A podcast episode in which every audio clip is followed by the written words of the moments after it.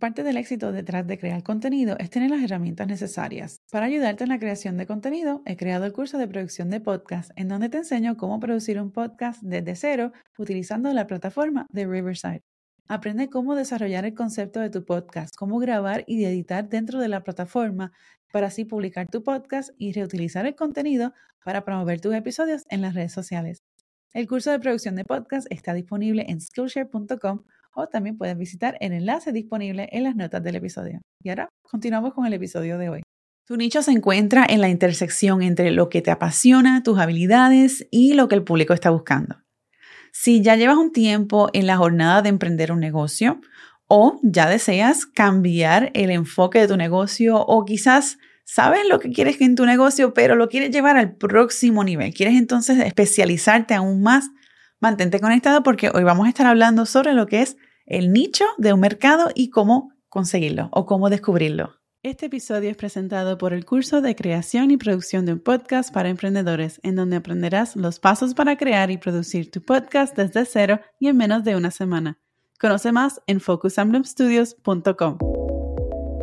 Hola, hola y bienvenidos a Focus on Bloom Podcast en español, producido por Focus on Bloom Studios, una agencia de producción de podcast y creación de contenido. Yo soy Yesenia, tu coach de video podcast y marketing digital. Uno de los aspectos claves para crear contenido de vídeo o un podcast exitoso es sentirse seguro detrás del micrófono o frente a la cámara. Y para lograrlo, necesitas herramientas y una estrategia que te permita conectar auténticamente con tu audiencia. Si eres podcaster, youtuber o sueñas con emprender en línea, este podcast es para ti. Aquí aprenderás tips sobre creación de contenido para vídeo, podcasting y marketing digital de forma fácil y sostenible para ayudarte a amplificar tu marca y el impacto de tu mensaje. Sube el volumen y vamos a comenzar. ¿Qué es un nicho de mercado? Bueno, según HubSpot, un nicho de mercado es una parte muy específica de un grupo de consumidores. Está compuesta por un número reducido de personas o empresas que comparten características y necesidades similares y representan una gran oportunidad de mercado al tener cualidades bien definidas. Bienvenido de vuelta a otro episodio de Focus and Bloom Podcast en español. Yo soy Yesenia y aquí compartimos una serie de contenido para ayudarte a maximizar tu potencial como emprendedor y creador de contenido. Así que si te gusta este tipo de contenido, mantente conectado, dale like a este video, suscríbete al canal de YouTube o síguenos en el podcast donde sea que nos esté escuchando. Hoy vamos a estar hablando sobre lo que es el nicho. Ya definimos lo que es el nicho, pero vamos a hablar aquí en arroz y habichuela en palabras más sencillas. Un nicho básicamente se refiere a ese, ese grupo de personas o e, sí, a ese grupo de personas en donde tienen unas necesidades bien en particular, bien específicas, a las cuales tú puedes entonces ayudar, asistir a resolver ese problema, ¿no? Ahora, como comenté ahorita, definir el nicho se encuentra en esa intersección entre lo que te apasiona, lo que eres bueno, tus habilidades y aquello que el público está en búsqueda de. Ahora, lo primero que debes de hacer en este proceso de encontrar tu nicho es precisamente eso, identificar qué te apasiona y, cuáles son tus habilidades. Voy a hacer un ejemplo siguiéndolo como, digamos, somos una persona, esta persona, este avatar, voy a crear este avatar, y este avatar se llama Sofía. Sofía es una emprendedora o tiene deseos de emprender un negocio, tiene sus 30 años más o menos, está en, esa edad, y entonces trabaja un 9 a 5 y no quiere seguir en ese trabajo. Sofía le encanta viajar, le encanta explorar y le encanta conectar con las personas. Esa es Sofía. Sofía en su 9 a 5, ella trabaja tiene un trabajo de oficina y una de las cosas en que ella pues tiene muchas habilidades de es crear spreadsheets o crear, organizar contenido, organizar proyectos. Entonces, Sofía le gusta viajar, le gusta conectar con personas y explorar, eso está afuera. Y Sofía, de sus habilidades, ella tiene, ella le gusta organizar o eh, tiene la habilidad y, y dentro de sus habilidades, Sofía puede organizar proyectos. Ok, tenemos esas dos cosas. Digamos que entonces Sofía le gustaría crear un negocio en donde ella está creando contenido para ayudar a personas a planificar su propio viaje. Vamos poco a poco definiéndolo. ¿Su propio viaje a dónde? Pues digamos, Sofía vive en Puerto Rico y pues ella quiere entonces crear conciencia de todos los lugares que hay en Puerto Rico para visitar. Vamos especificándonos poco a poco. Sofía trabaja en Nueva 5, tiene habilidad de organizar proyectos y quiere entonces crear contenido para promocionar eh, lugares para visitar en Puerto Rico, que es donde ella es. Entonces, lo próximo sería, ¿hacia quién ella quiere entonces crear ese contenido? Esa audiencia de Sofía va a ser de la misma edad, va a ser más joven o va a ser una, un tipo de, de clientela más exclusiva de lujo, ¿no?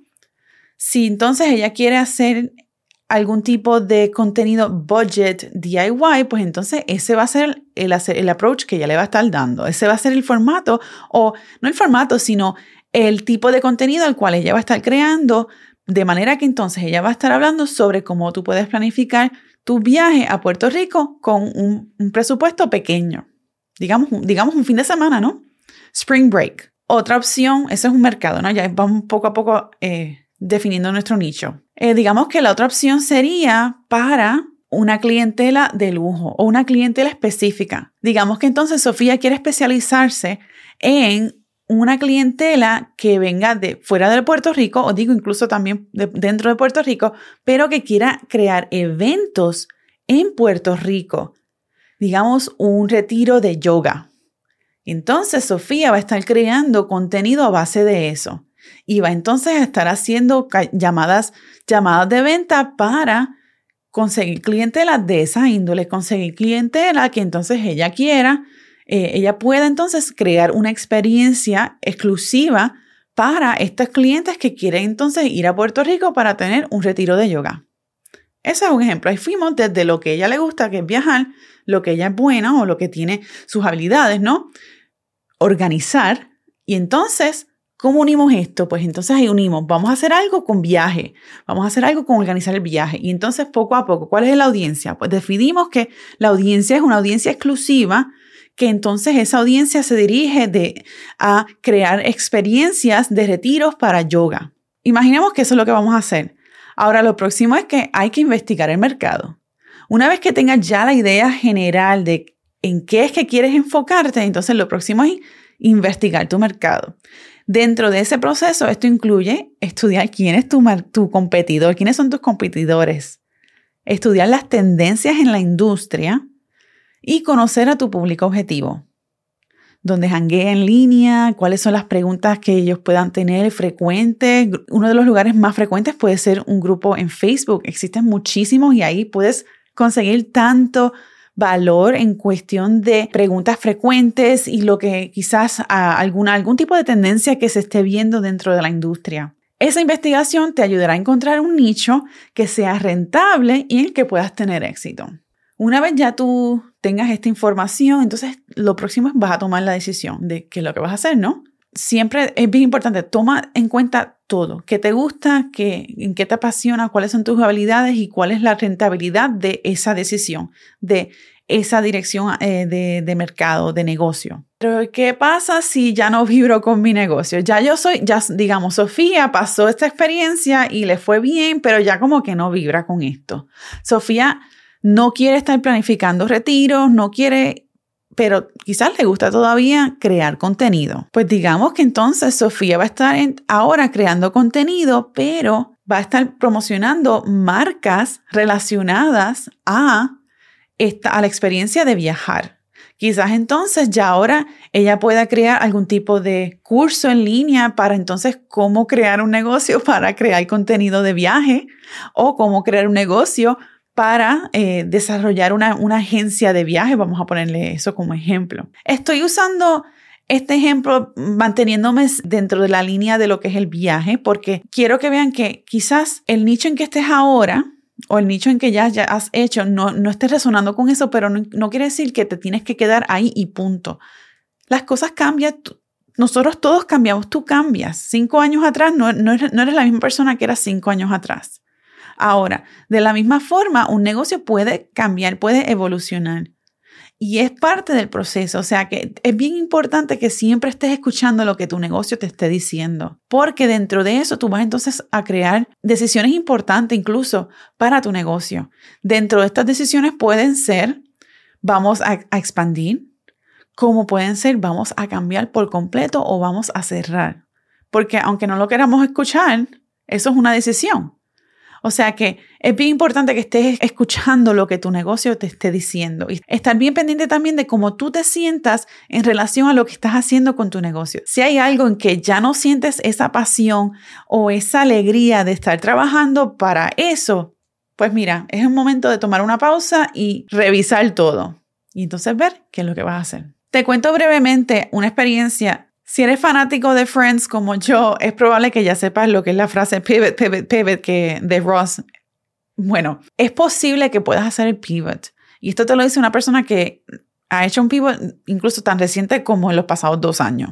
Es importante que tome que aún en el proceso del pivot, porque puede que el pivot no, te, no sea una cuestión de así de la noche a la mañana, puede que esto sea un proceso. Es importante que sepas que It's okay. Está bien si tienes que cambiar, si sientes que te, tienes que cambiar, porque tu negocio hoy no es lo mismo que era ayer o, o dos años atrás o tres años atrás, ni tampoco va a ser lo mismo dentro de cinco años. Las cosas cambian, nosotros cambian, las circunstancias cambian. Tuvimos una pandemia, todavía estamos viendo eh, repercusiones de esta pandemia, o sea que eh, hay cosas que están fuera de nuestro control. Pero entonces aquí es donde es bien importante estar bien consciente de qué es lo que te apasiona, cuáles son esas habilidades que tú tienes y qué es lo que el público está en búsqueda de. En busca de. Si sientes que te estás obligando, te estás encajando en este proceso de, de, que no, esto fue lo que yo hice cuando empecé el negocio y esto es lo que tengo que seguir haciendo porque esto es lo que ya yo he hecho por tanto tiempo. Aguántate ahí, respira, porque es posible que entonces ya eso no te esté llenando de gozo, no te esté brindando esa alegría que te brindaba hace un tiempo. Pues entonces, si te gusta el concepto de emprender todavía, pero entonces eso que estás haciendo no, resuena, pues toma una pausa y analiza, revisa qué es entonces lo que te apasiona y qué te gustaría hacer.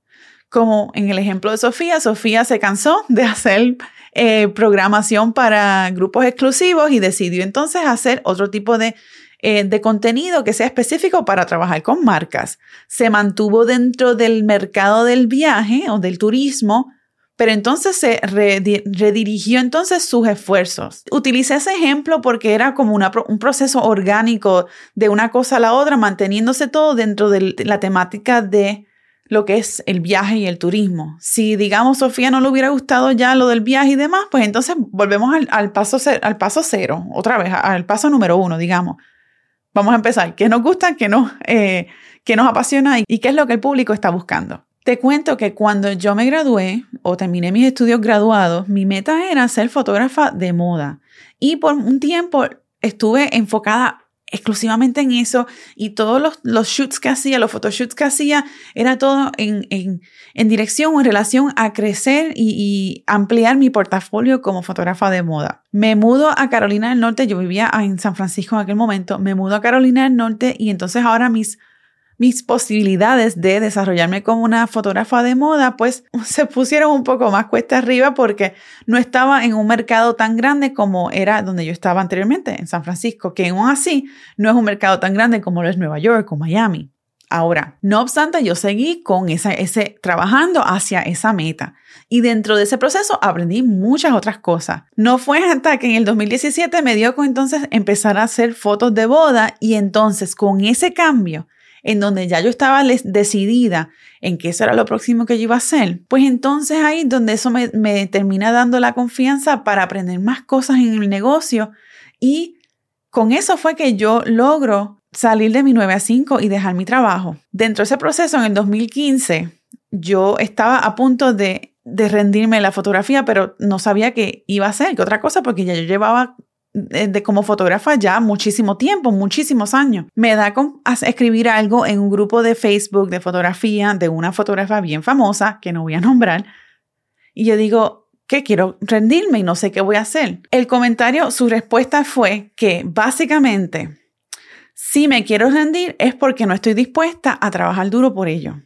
Saben que eso me supo a... Mm, porque ella no me conoce, ella no sabe que yo estoy trabajando duro para ello.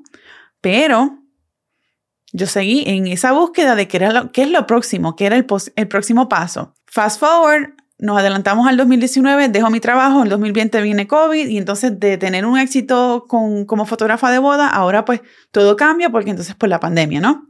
Pero en estos pasados dos años yo me he estado buscando y reinventando y viendo qué es el nuevo paso, cuál sería el nuevo paso para mí, para mi negocio. Y ahí es donde entonces surge el nombre, el cambio del nombre de Yesenia Bocanera Photography a Focus on Bloom Studios y así sucesivamente. Nace este podcast, me nace más contenido o empiezo a crear más contenido en YouTube, estoy más enfocada, o sea que en conclusión, no descartes toda tu experiencia al momento de crear tu nicho. Toda esa experiencia cuenta al momento de entonces tú definir qué te apasiona y cuáles son tus habilidades.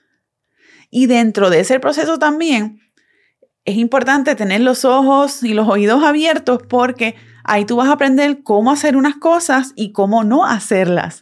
En ese proceso estás aprendiendo cómo desarrollar tu experiencia de cliente. O sea que siempre, siempre utiliza esa experiencia, aunque no, esté, no te guste ese trabajo 9 a 5, pero sácale el jugo, sácale algo que cuando te vayas, ok, te fuiste, saliste, pero entonces aprendiste algo de ahí. Y entonces eso tráelo a lo que sea tu próximo paso en tu jornada como emprendedor. Espero que este episodio te haya sido de mucho beneficio y también de inspiración para ayudarte a definir tu nicho y cuál sería posiblemente ese próximo paso en tu jornada como emprendedor. Nos vemos en la próxima. Si sueñas con crear tu podcast, un canal de YouTube o necesitas ayuda planificando la creación de tu contenido, visita focusandbloomstudios.com en donde puedes aprender más sobre nuestros servicios aquí en Focus on Bloom Studios una agencia de creación de contenido y producción de podcast. Gracias por sintonizar a Focus on Bloom Podcast en español. Visita focusonbloompodcast.com para las notas de este episodio y no olvides seguir el podcast en Apple Podcasts o Spotify y en nuestro canal de YouTube Focus on Bloom en español para más contenido como este.